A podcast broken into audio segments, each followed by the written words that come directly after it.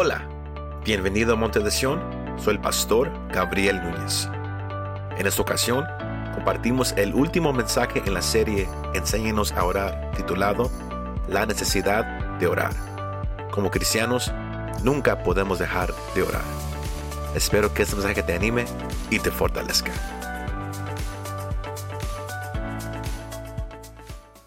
Para cerrar, hoy, queremos tocar quizás la, parte más importante que el Señor le enseñó a sus discípulos acerca de la oración, que es que la oración es vital.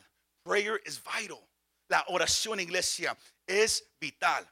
Si usted de- desea tener un, un caminar exitoso con el Señor, usted tiene que, tiene que reconocer lo, lo- lo que el Señor él, él enseñó a los doce discípulos. Recuerde, Él no se lo enseñó a, a una multitud o a gentiles, no fueron a sus discípulos, aquellos que es- estaban activamente caminando con Él.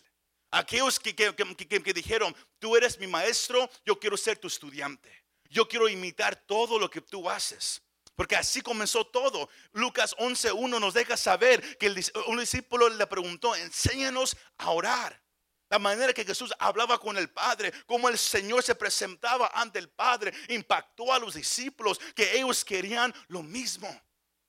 Es lo que usted yo tenemos que desear, tener esa relación íntima con nuestro Dios. Dios no es una religión. Él no es algo que practicamos los martes, jueves o domingos. El Dios, Él tiene que ser tu Padre. Tú tienes que obtener una relación con Él y tienes que hablar con Él día y noche. Me va siguiendo, iglesia. Pero para poder hacer eso tenemos que entender el punto principal de esta noche. A mí me gusta ah, dar, da- ah, dárselos desde de- el comienzo. Que el punto principal a donde yo lo quiero llevar con ese pasaje es que usted y yo nunca tenemos que dejar de orar. No importa cuánto te sientas desanimado, porque porque la respuesta no llega. Nunca dejes de orar. Ah, Tienes que aprender a persistir en la oración aun cuando es difícil. La clave es nunca dejes de orar. Never stop praying. Nunca dejes de orar. Todos agarraron esa parte. Nunca dejen de orar. Nunca dejen de orar. Que, que la meta sea no pasar, que no pase un día sin que usted hable con el Padre. Que hable con el Señor. Que nunca pase un día. Porque si somos honestos, todos fallamos a veces en la oración. Hay, días que no hablamos con Él. Y si, lo tomamos muy ligeramente. Ahí está el problema. Ahora, el, el tema de, de, de esa noche es la necesidad de orar. The need to pray. La necesidad de orar. La oración tiene que ser una necesidad para tu vida. Una necesidad, iglesia. Yo no sé si, la oración es algo necesario para ti o si es algo religioso para ti. ¿Es la, oración algo necesario en tu vida? Es, la, primera pregunta que yo quiero que usted se haga en esta noche. Porque hay algo que el Señor deja claro a sus discípulos. Sígueme su Biblia, Lucas 18.1. Jesús les contó una parábola para enseñarles que ellos debían orar. Que ellos debían. Dependiendo la, la- la- versión, la palabra cambia. La, versión que, que- que yo tengo dice debían. Otra versión dice que, era neces- que es necesario orar. Mas la palabra, no, no importa a cuál palabra se usa, la esencia es lo mismo. Es una urgencia. Tiene que ser algo que tú tienes que agarrar y no soltar. Igual como el hombre, como usted y yo, usted necesitamos el oxígeno para vivir, el aire, el viento para poder vivir. Porque si no hay oxígeno, ¿qué pasa? No- no- no- nos morimos por- porque no podemos respirar. Pero igual como el hombre necesita el oxígeno para vivir, el cristiano necesita la oración para estar vivo. Todos lo agarraron. No es algo, no es una sugerencia orar. No, tiene que ser necesario para ti. Así, así- usted mira la, la pantalla, dice, la palabra ne- necesidad significa requerir algo porque es esencial o muy importante. Cuando hablamos de que yo necesito comer, hablamos de que si no como, algo va a ir mal. No, no nomás un- uno se enoja o se pone un poco gru- gruñón. Pero si uno deja de comer por, por un buen tiempo, ¿qué pasa? El cuerpo empieza a fallar poco a poco. ¿Verdad que sí? Porque la comida es necesaria para el cuerpo. Para el cristiano, la oración es necesaria. La oración es algo que tú tienes que tener. Es algo esencial. Es algo muy importante para tu relación con el Señor. Un cristiano que no ora es un cristiano muerto. Si tú no oras, eres un cristiano muerto.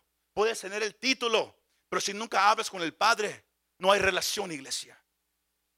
La, oración es necesaria.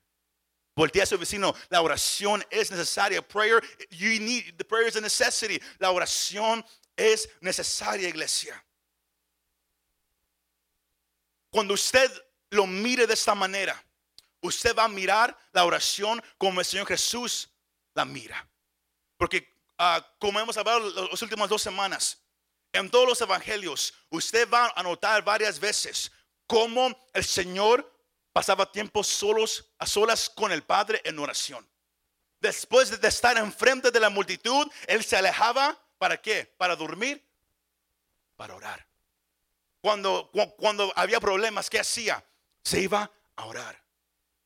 El mejor ejemplo es la noche antes que Él fuera crucificado. ¿Qué hizo?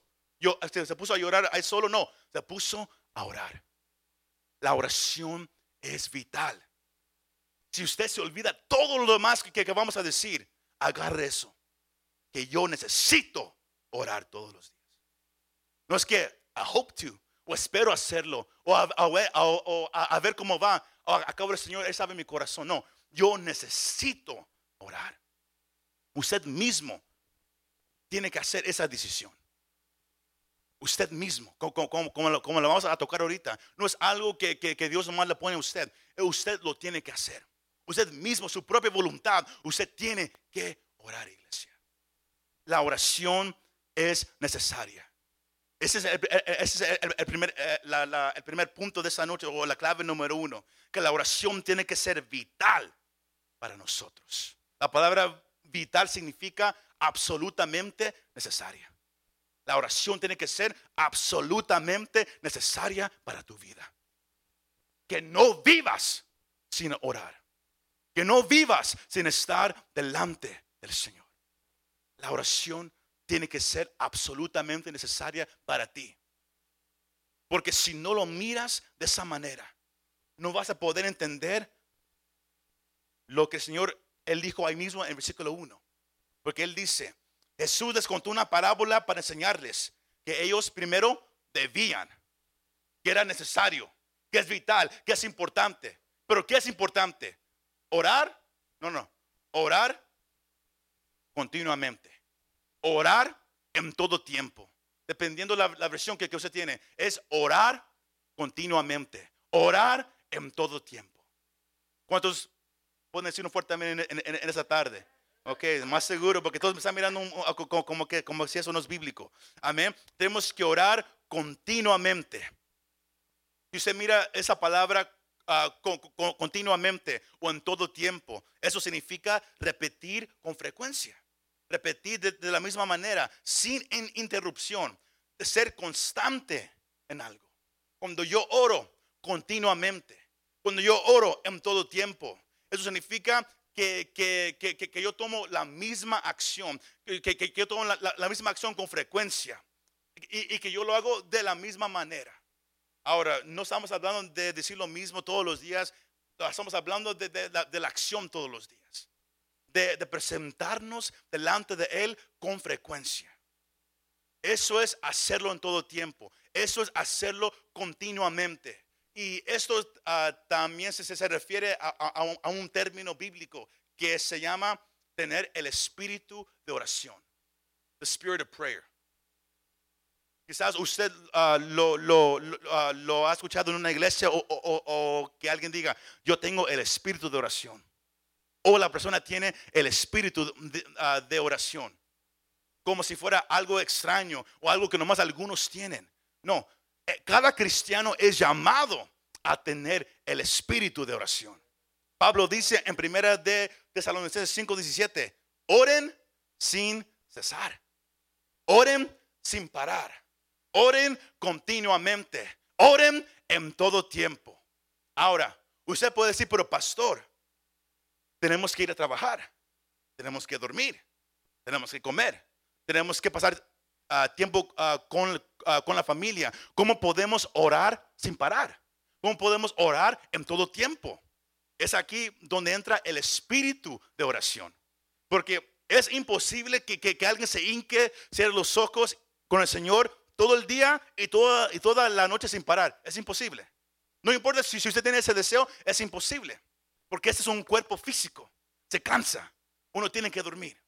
Pero Pablo, sea aquí o, o, en otros pasajes que vamos a mencionar ahorita, Él está hablando del espíritu de, de oración, de siempre estar hablando con el Señor. Por eso, como cristianos, uh, sea, sea, pastores o, o, creyentes, hablamos de que uno puede orar en todo lugar. Aún en el trabajo, usted puede hablar con el Señor. La oración no está nomás en, en un edificio como este. Usted puede hablar con el Señor en su casa, en la playa, en el parque, en el trabajo, en todo lugar. Usted puede hablar con el Señor. El espíritu de oración es tener una conciencia de que Dios está con usted y que Él está activamente involucrado en su vida.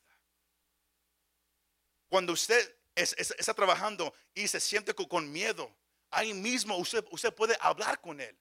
No se tiene que, apartar y cerrar los ojos y hacerle así, aunque al menos que, usted quiera. No hay nada malo con eso.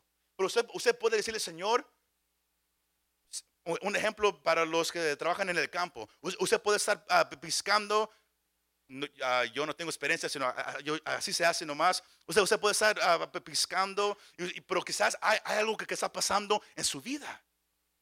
algo acaba de pasar el día anterior. Usted va a trabajar, pero está en su mente. Todos nosotros, eso nos, nos ha pasado una vez, ¿verdad que sí? Cuando algo malo sucede en la vida, está aquí. No importa qué hacemos, no lo podemos sacar. Pero el problema que muchos hacen es que cuando eso entra a la mente, dejamos que, que consuma nuestra mente.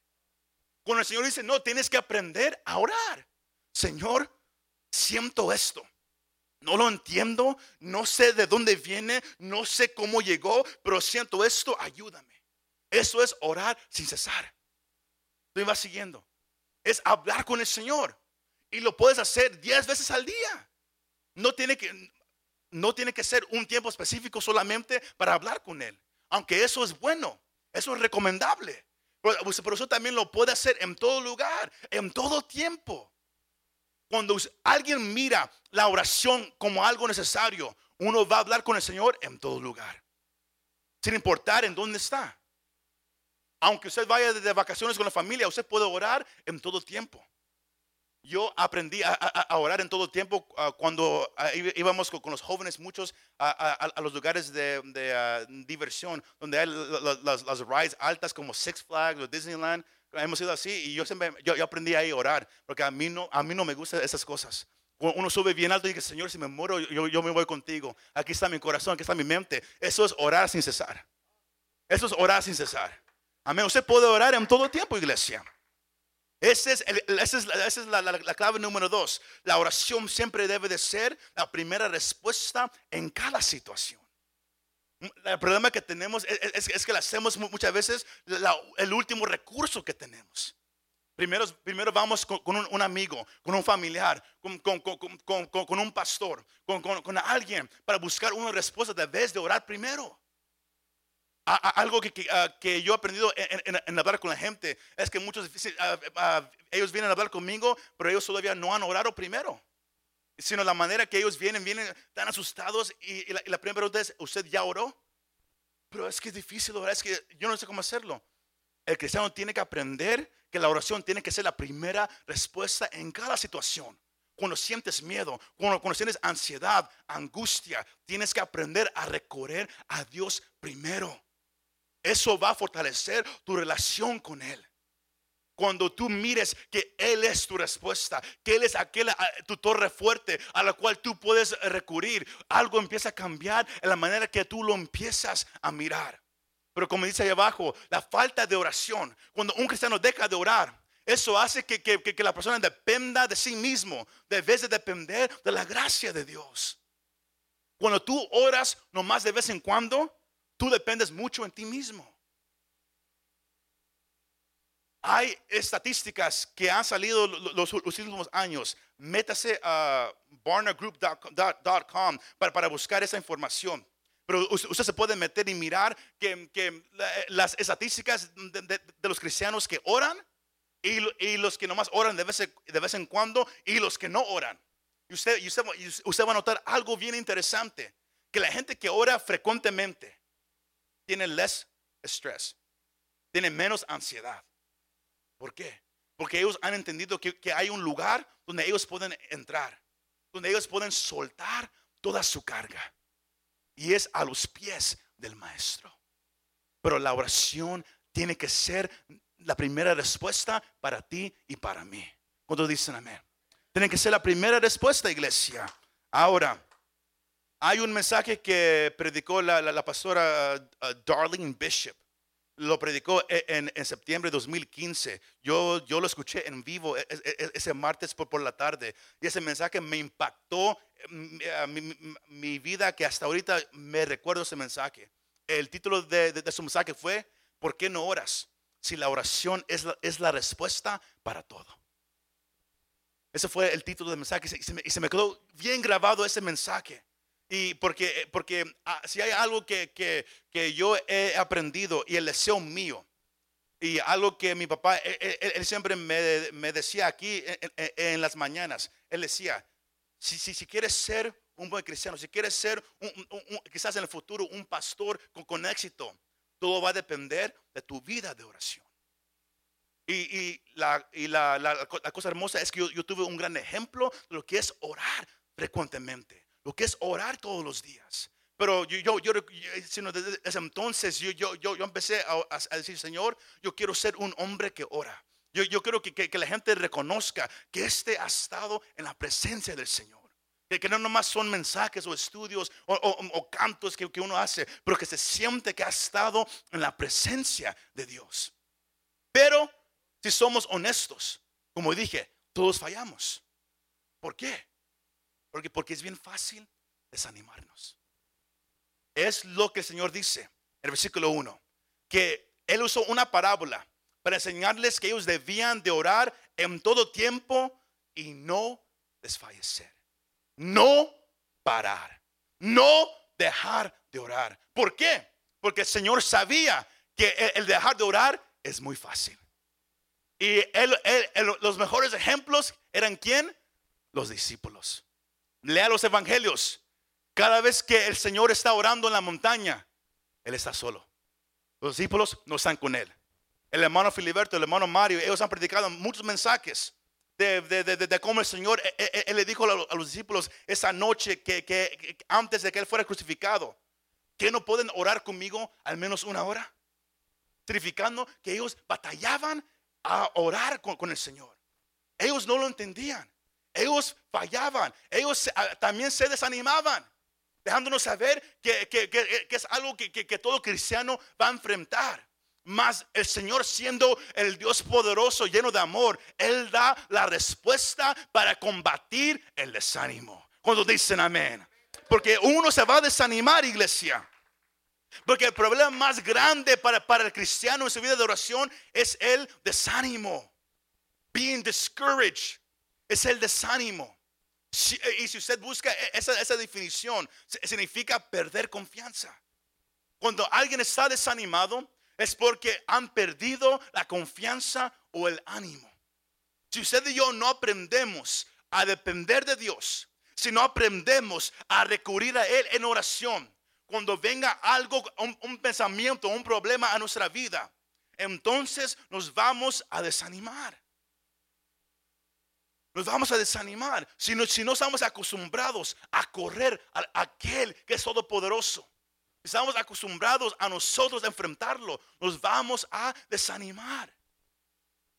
Yo no sé si hay alguien aquí, no responda, que, quizás está desanimado ahorita en su vida de oración.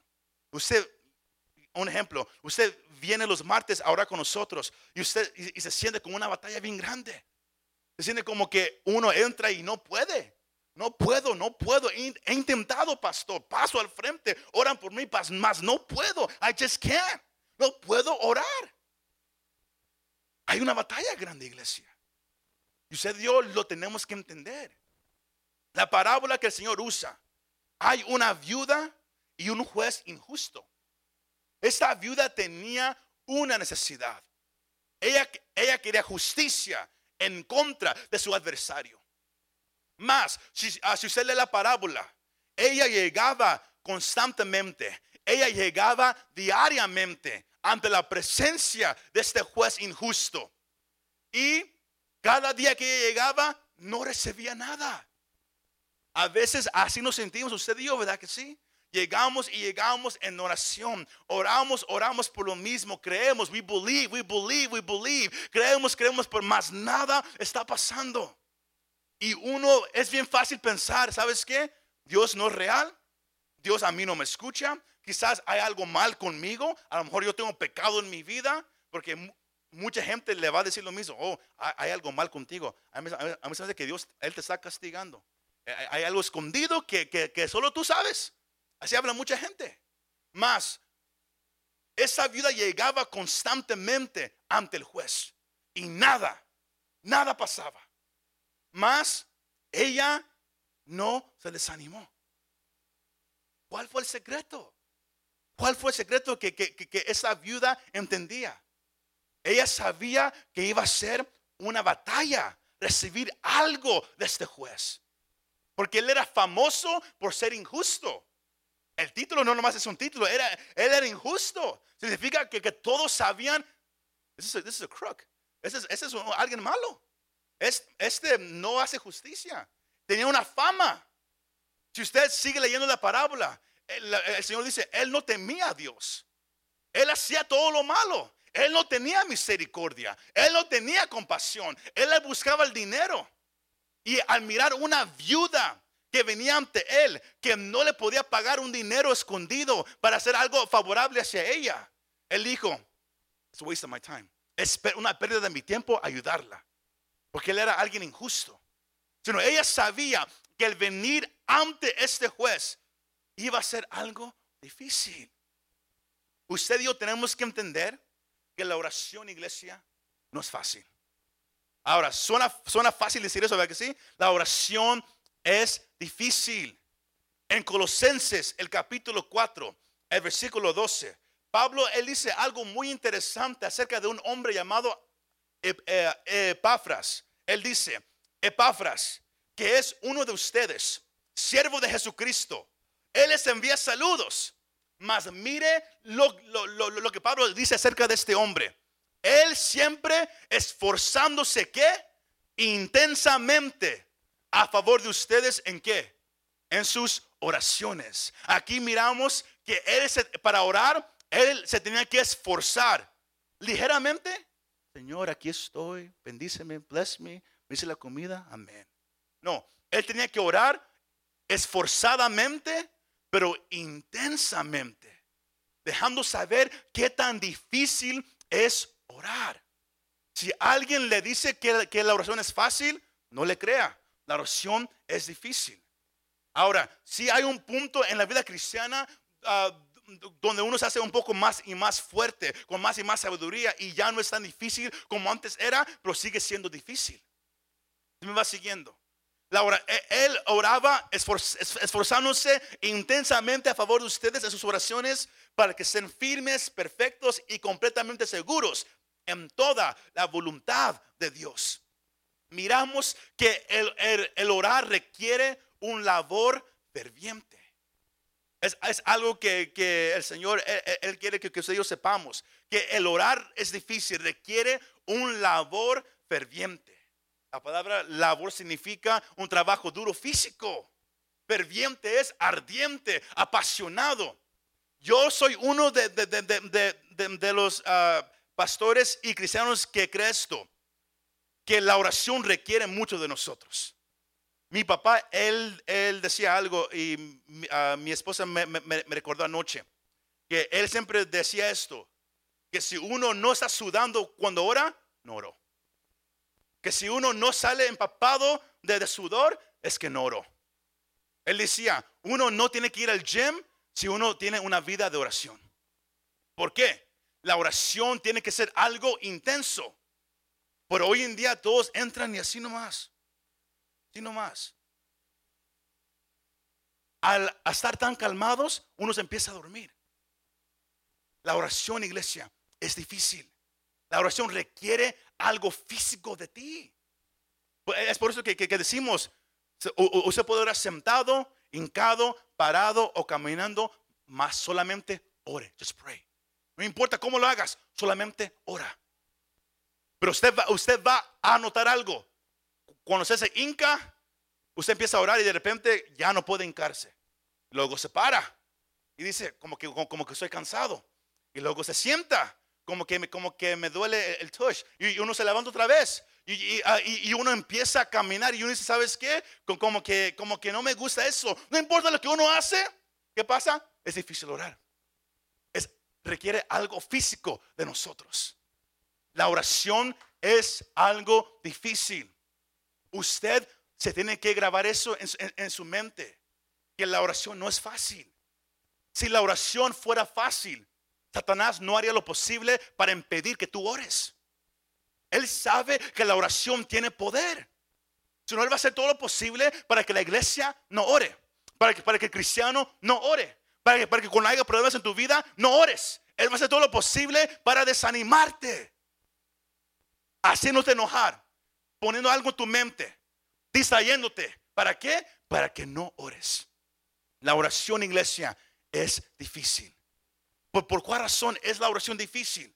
Porque es difícil, iglesia. El comentarista ah, bíblico Morrison, él trató de explicarlo de, esta manera diciendo que la oración es difícil porque, porque, porque requiere tres partes del, del ser humano. Requiere tu mente, requiere tus emociones y requiere tu deseo. Piénselo. Cuando usted ora, ¿en dónde ah, comienza la batalla primero? En tu mente a veces es difícil enfocarnos. Porque de repente vienen tantos pensamientos a la mente. Cosas que, nunca habían llegado, de repente llegan, llegan otra vez a la mente. ¿Por qué? La oración requiere tu mente, requiere tu inteligencia. La, oración requiere tus emociones. Van a haber momentos donde tú no vas a querer orar, donde, donde las emociones no van a estar ahí. Pero si tú te vas por tus emociones, si tú te vas, es que, es que hoy, hoy, hoy peleé con alguien, es que hoy hice esto, es que hoy hice aquello. ¿Sabes qué? No, no quiero orar. ¿Por qué? Porque no quiero ser hipócrita. Eso se llama orgullo, pride. Dios quiere que vengas ante Él y hables con Él. La oración es el lugar más seguro donde, tú puedes ir, donde tú puedes derramar todo delante de Él. Me vas siguiendo. La oración requiere tu mente, requiere tus emociones y requiere tu deseo, tu voluntad. Tú tienes que desear orar. Tú lo tienes que hacer. El Señor, Él va a poner el deseo aquí.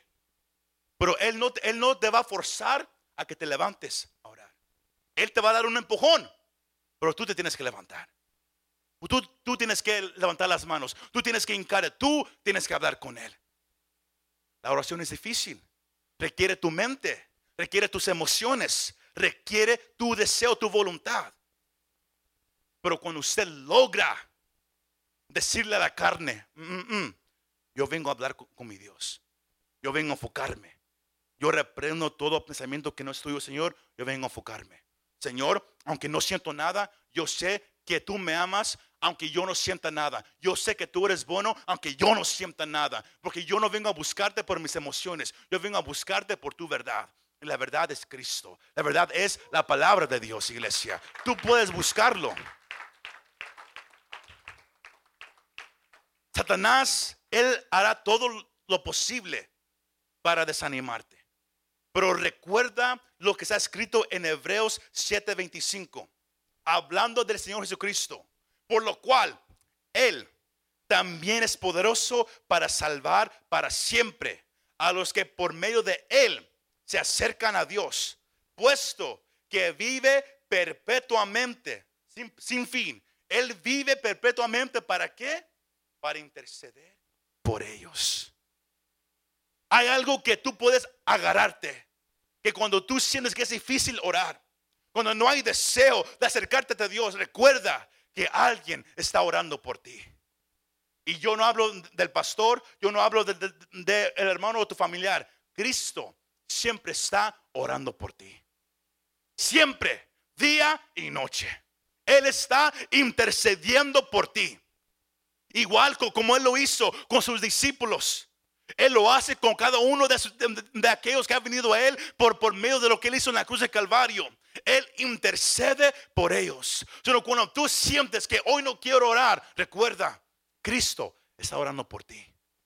Cuando tú digas, es que hoy no tengo ganas de, acercarme al Señor, recuerda, el Señor Jesús, Él está orando por ti. Ahorita mismo, Él está orando por ti. Tú que estás medio despierto y, medio acostado, Él está ahorita orando por ti. ¿Por qué?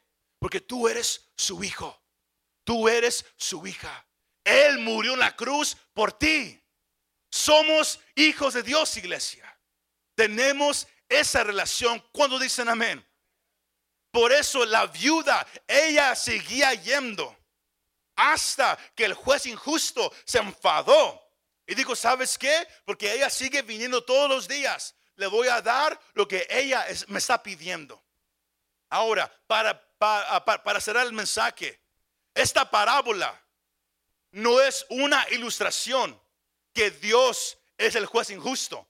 Mm, mm, mm es una comparación. Entiende esa parte. El juez injusto no es Dios. No, ese juez injusto, él no tenía compasión. Él no tenía misericordia. Él hacía lo malo. Al revés, mi Dios, Él es un Dios de compasión. Él es un Dios de misericordia. El Señor, Él está diciendo en esta parábola, iglesia, escucha esto, que si una viuda fue a, un pecador y el pecador le respondió porque, porque la viuda venía todos los días sin parar, porque no se desanimó. ¿Cuánto más, dice el Señor? ¿Cuánto más el Padre responderá a sus hijos? Si alguien malo puede, puede hacer lo correcto una vez, ¿cuánto más un Dios que siempre es bueno? Cuando tú reconozcas que tú tienes un Padre que te ama, que Dios no es un enojón, Él es un Padre que te ama y que Él quiere que te acerques y hables con Él y que Él va a contestar tu oración. Quizás no a la primera, quizás no el, primer año, quizás no los primeros dos años, mas Él dará la respuesta. Eso debe de animarte a qué? A orar. Cuando te sientes desanimado, recuerda, tienes un Padre te ama. Cuando, cuando te sientes como que nada está pasando, recuerda que el Señor a veces no contesta a la primera, porque él, obra primero en el corazón de la persona. Porque si Dios contestara cada oración a la primera vez, todos seríamos niños mal, malcriados, para decirlo de esa manera. Dámelo ahora, dámelo ahora. Pero porque Dios nos hace esperar a veces. ¿Qué pasa? Eso reforma nuestro carácter. Reforma la manera que pensamos. Para que ya no estemos tan enfocados en pedir, sino en buscar su voluntad, en conocer su corazón. Sino lo, que el Señor, Él dice aquí, Él dice en el versículo 7, y no hará Dios justicia a sus escogidos, que claman a Él día y noche, se tardará mucho en responderles. No, no, no, iglesia. Dios siempre responde. No te desanimes. No dejes de orar. La oración es difícil, va a requerir tu mente, va a requerir tus emociones, va a requerir tu voluntad. El enemigo va a venir para desanimarte, para poner problemas, para, hacerte pensar que nada está pasando, que, que, que, que, todo se hace más peor. Mas tú recuerda que tienes un Padre todopoderoso, que, que Él conquistó a Satanás. Cristo lo conquistó en la cruz del Calvario. Él conquistó la enfermedad. Él, conquistó cualquier problema que, que, que, se, que se puede levantar. Él ya lo derrotó. Y cuando tú reconoces lo que Él ya ha hecho, eso te va a animar a querer venir ante Él. Él nunca falla. Él nunca se tarda. El tiempo de Dios es siempre perfecto. Siempre. Si Él ha dicho, yo te voy a sanar, Él lo va a hacer a su tiempo. No te desanimes. Confía que Dios es un Dios amoroso, un Dios santo, un Dios bueno. El problema que, que tenemos hoy en día es que nos acercamos pensando ya, antes de pedir, que Dios no lo va a hacer, que Él no lo va a contestar, que, Dios está enojado con nosotros. Si, si tú eres un pecador, sí, él no, él no te va a contestar, porque Él es un Dios santo. Pero si tú eres un hijo de Dios que camina con Él, puedes, puedes ir al banco, you can go to the bank and cash check. Puedes ir a, a depositar el cheque que el Señor, Él va a contestar tu oración. Si ahorita, este año o en unos años, Él lo va a hacer pero Él lo hará a su tiempo. Y por eso Él dice en el versículo 8 para cerrar, les digo que pronto les hará justicia. No obstante, cuando el Hijo del Hombre venga, hallará fe en la tierra, iglesia. El punto de la oración, esa, última palabra, es que tenemos que persistir. We gotta persist. Tenemos que persistir, iglesia, en la oración. Eso significa continuar firmemente en un curso de acción o pensar sin importar las dificultades, la oposición o el fracaso. Cuando alguien dice tenemos que ser firmes en la oración, eso significa sigue orando, no importa qué tan difícil sea. Sigue orando, no importa cuál oposición sea. Sigue orando, no importa cuántas veces has fracasado.